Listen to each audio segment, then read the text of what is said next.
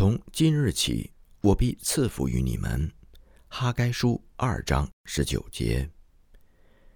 说到戴德生，我们通常只知道他是一个信心差会 （Faith Mission） 的创始人，而往往忽略了他在布道和解经方面的恩赐。亿万华民提供了有力的证据，那些由戴德生执笔编辑的文章，在一百五十年之后。仍然不失为出色的奖章。戴德生不仅善于把陌生的福音传给中国人，也很善于把陌生的中国介绍给西方人。比如，在1875年9月号的亿万华民当中，特意印出了“以便以谢”和“耶和华以乐”的汉字。这两句经文的中译虽然早已有之。但用对联的形式将两句话结合在一起，是内地会独创的中国特色。而戴德生用汉字来吸引西方的读者重读这两句经文，更因为其中包含的属灵含义，恐怕只有善用时态的西方人才能够心领神会。以便以谢耳，是用现在完成时来感恩。因为从起初到如今，神都在帮助我们。数算过去的恩典，自然引发了对未来的展望。耶和华以乐，便是以将来时来表达盼望。因为神必预备未来所有施工所需要的人力和财力。当时中国有四亿人口，为了激励英国教会对中国有更大的负担。戴德生运用西方读者熟悉的数字概念，把中国福音化的迫切性表述出来。四亿人可以让你从1875年9月1号开始数起，夜以继日地数十二年，就是一直数到1887年9月1号，也不能数完。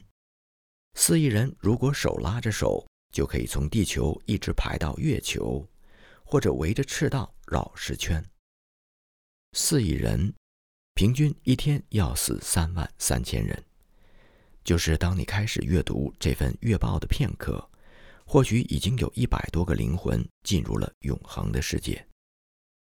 在中华归主这篇信息当中，戴德生用神在哈该书中对犹大人说的话来激励他的读者。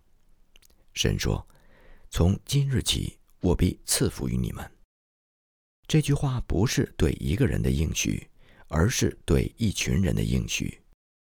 领受祝福的人群并没有常年忠心侍奉的功劳，甚至几周以前仍然冷漠悖逆，按自己的方式生活着。神说：“我的殿荒凉，你们个人却顾自己的房屋。”先知哈该的责备带来了悔改和复兴。当人们还没有来得及为圣殿垒起第一块石头的时候，神便迫不及待地将祝福浇灌下来。戴德生问：“既然神是如此愿意地祝福我们，那么为什么有的祷告不蒙垂听，宣教不结果子，造就教会不见果效呢？”答案是：因为那些在街头篱下的未被招聚。因为海外的亿万之众未被得着，神不能、不会、也不愿意祝福那些活在不顺服中的人。戴德生再次提醒他的读者，在中国亿万之众的问题上，西方教会没有商量的余地。主的大使命包括万民，简单明了，无可推诿。文章在有力的排比反问句当中结束。戴德生说：“你为亿万华民做过什么？你正在为他们做什么？你准备为他们做什么？只要教会还在对海外宣教装聋作哑，神的祝福便一天无法浇灌下来。昔在今在的神，不仅对公元前六世纪那些被掳回归的以色列人说话，不仅对十九世纪的英国教会说话。”也同样对二十一世纪的中国教会乃至整个华人教会说话。全世界的未得之民何止四亿？在普世宣教的问题上，神何时可以对我们说：“从今日起，我必赐福于你们？”中国内地会的运作模式，在神的应许和祝福当中，戴德生得到了使徒的安息。面对中国的亿万华民，戴德生却经历着使徒的不安。内地会不是最早进入中国的差会，却在短短的二三十年里，成为中国最大也最有影响的西方差会。主要原因便是他的创始人和继任者紧紧抓住最初的意向，将福音尽快地传遍中国。戴德生认为，最有效的传福音方式是《使徒行传》当中记载的方式，便是从一个新建的教会迅速地挪向另外一处。以中国之大，华民之众，大量的宣教士滞留在屈指可数的通商口岸。一方面是资源浪费，另一方面，这些自由港的所谓西方基督徒社团当中，不少人的道德操守还不如周围的本地中国人。宣教士和他们杂居在一起，反倒使使命受亏损。当然，戴德生也意识到，早期使徒之所以可以在地中海沿岸迅速拓展教会，是因为有大批。熟悉旧约圣经真理的犹太信徒和原有的长老制度可以倚重，而中国的这个宣教合场则不具备这些条件，所以具有中国特色的模式应该是由两名西方的宣教士和两名当地的中国信徒结伴进入每个未得之省，可以通过巡回布道的方式由省城。进而去府城，进而去县城，循序渐进。戴德生以浙江省的施工为例，回顾了内地会如何先在省城杭州立住脚跟，然后在浙江下属的四府建立福音站，并以此为根据点，将福音以最快的速度渗透到全省四十八个县。以杭州为大本营，内地会的同工。沿运河北上，将福音传到江苏北部；又沿着扬子江溯江而上，将福音传到安徽、江西和湖北。在内地会的五十二个宣教站点驻地当中，绝大多数没有其他的宣教士或是西方人居住。但是，一旦其他的差会同工愿意接手长期精耕细作的话，内地会往往。会从已经建立的教会当中抽出人力，转往新的地区开荒。除了攻城布局之外，养以群分是内地会的另外一个特征。在这个跨宗派的差会里面，同宗派的宣教士被尽量安排在邻近的区域同工。加上内地会当时覆盖的区域非常广大，几乎不会因为教义上的差异而产生矛盾。九月号的《一晚华民》上刊登了江苏麦卡蒂 （John McCarthy） 的来信，为戴德生的文章做了绝佳的注脚。鲍康宁 （Friedrich Boller） 和他的妻子兰密莫尔团队的女宣教士包美丽 （Mary Boyer），他们仍然在焦急地等待金夫人 （George King） 的到来。以便结伴前往安庆，发展那里的福音站，而鲍康宁夫妇的空缺将由魏养生夫妇 Mr. and Mrs. James Williams 来补天，这样双居的同根福夫人就不会太孤单了。安徽省的凤阳、宁国和徽州三府的施工刚刚开始，有消息传来，从杭州去的两位弟兄。在那里辛勤耕耘了六七个月之后，徽州府台终于同意他们成立教堂。内地会宣教士们在安徽、徽州的居留问题刚刚解决，然而他们在浙江处州，就是今天丽水的居留却成了问题。曹雅直在信中为他的同工担心，他写道：“蔡文才 （Joshua Jackson） 已经前往处州，因为当地童工所租的房屋惹了麻烦。保住处州的福音站具有战略的意义。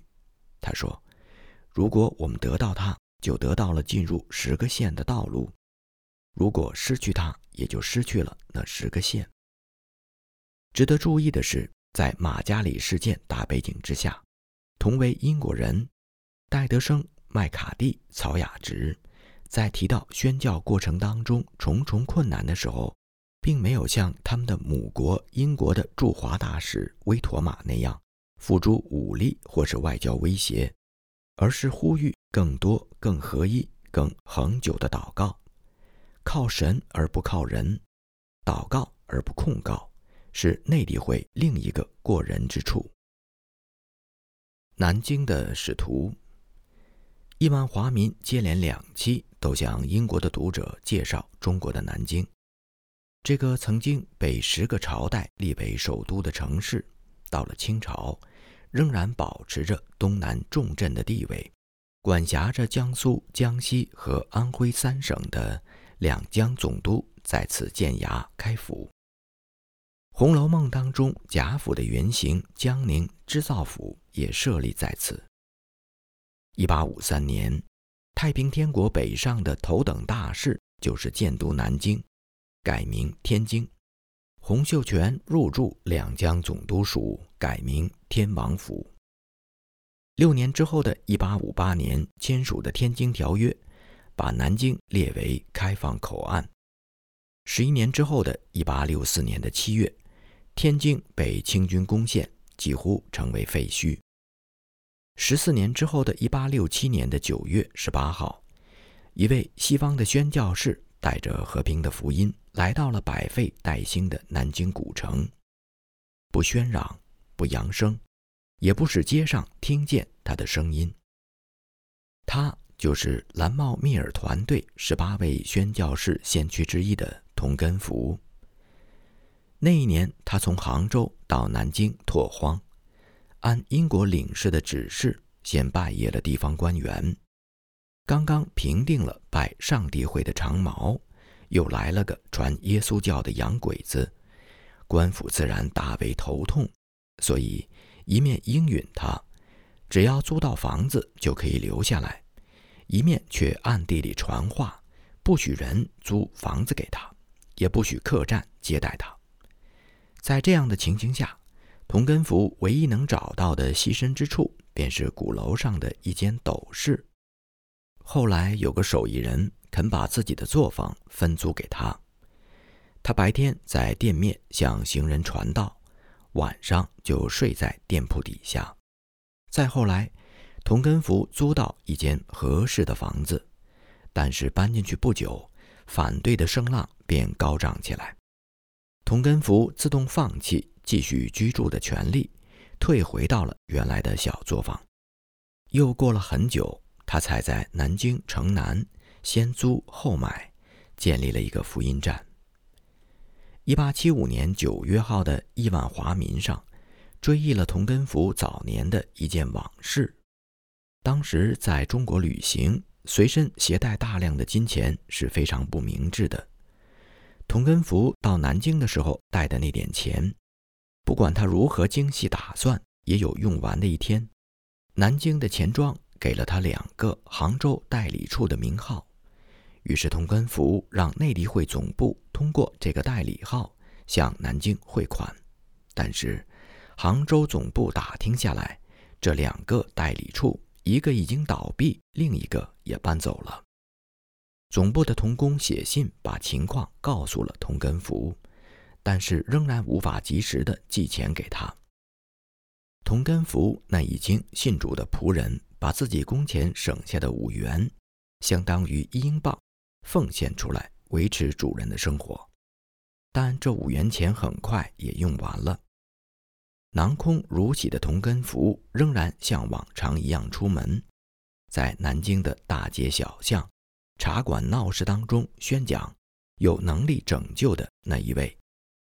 当天晚上，当他拖着疲惫的脚步回到西身陋室的时候，迎面碰到笑脸相迎的仆人，说：“哦，先生，神没有忘记我们。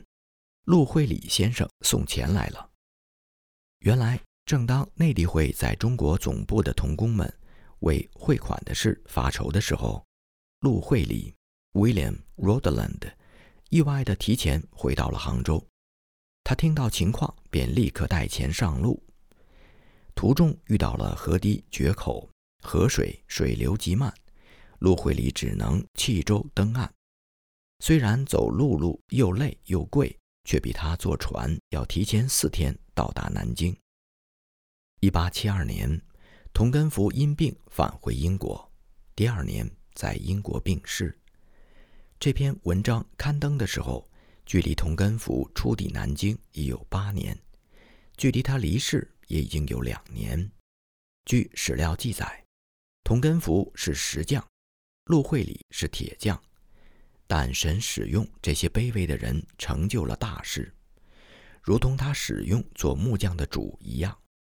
历史并没有告诉我们，童根福那强壮的石匠的体魄是如何在短短六七年当中，被中国这个巨大的河场消耗殆尽的。我们只知道，童根福病逝之后，他的遗孀仍然留在了江苏另一个重镇镇江，继续的服侍中国人。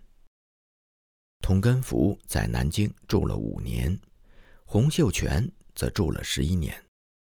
童根福住在手艺人的小作坊里，洪秀全则住在两江总督府，一个为天上的国度开疆拓土。另一个为地上的国度翻天覆地，一个被遗忘在尘封的档案室里，另一个则成为近代史上大书特书的人物。然而，没有人能断言究竟谁对这个十朝古都的影响更深远。三明生力军，内地会的历史是前仆后继的历史，老的宣教士病了、死了、退休了。或被派遣到新的河场拓荒，谁来接替他们呢？九月号的亿万华民上，用了一整页的篇幅报道了七月下旬为三位宣教士举行的八场欢送会。这三位宣教士分别是毕业于东伦敦宣教士培训学院的雅各布·卡梅伦 （James Cameron）、乔治·尼克尔 （George Nicol）。和来自创业之家的乔治·克拉克 （George W. Clark）。当时关于这三位宣教士的诸多通讯报道当中，选编自《圣言与圣公》的报道颇为感人。创业之家 （Home of Industry） 的创始人麦克弗森小姐 （Miss McPherson） 每个月的常例聚会上。他总是心潮澎湃，因为神在葡萄园的角落当中赐给他的第一颗灵魂的果子，正在整装待发，准备前往中国宣教。这颗果子便是克拉克。后来，克拉克有了一个特别的中国名字——花国香。克拉克在过去的八九年间，早已经在创业之家成为了麦小姐的左右手。并在美国和加拿大勤工俭学进修了三个冬天。亿万华民转载了《基督徒报》The Christian，上面有关七月二十三号在爱丁堡举行的送别聚会的详细报道。在会上，戴德生向与会的会众介绍了内地会的施工。随后，卡梅伦首先致辞，他给人的印象是高大强壮。精力旺盛的苏格兰人，言之有物，足以证明他是一位富有教养、蛮有智慧、具备属灵洞察力的人。这位苏格兰人后来有了一个中文名字，叫贾美人。一八七六年到中国的第二年，他便开始前往四川巡回布道。一八七七年，又从重庆步行至巴塘，下至大理。进入巴莫，经过广东返回重庆，他的足迹遍及了清朝十八个省当中的十七个省。第二位发言的是尼克尔，他发言不多，却严肃感人。尼克尔失去了妻子，所以和他一同前往中国的还有他那丧母的儿子。几年之后，这对将自己献在祭坛上的父子感动了一位叫 M.A. Holland 的女子，她后来成了尼克尔的妻子。那时，他已经有了一个中文的名字李格尔。他们夫妇同行继贾美人之后，在四川巡回不到，并留在了重庆。1879年，李夫人成为第一位定居在重庆的西方女子。第三位发言的是克拉克。报道者特别提到他所服侍的区域——斯比福德 （Spitalfields）。伦敦东区的贫民窟。1832年霍乱流行，1888年开膛手杰克 （Jack the Ripper） 连环杀手案，使得19世纪末的斯比福德成为了都市贫民无家可归、治安混乱的代名词。然而，正是斯比福德的经验所赋予克拉克的勇气和气魄，使得他和妻子。Fanny Rosser Clark，在五年之后的1888年，成为中国贵州第一对定居的宣教士。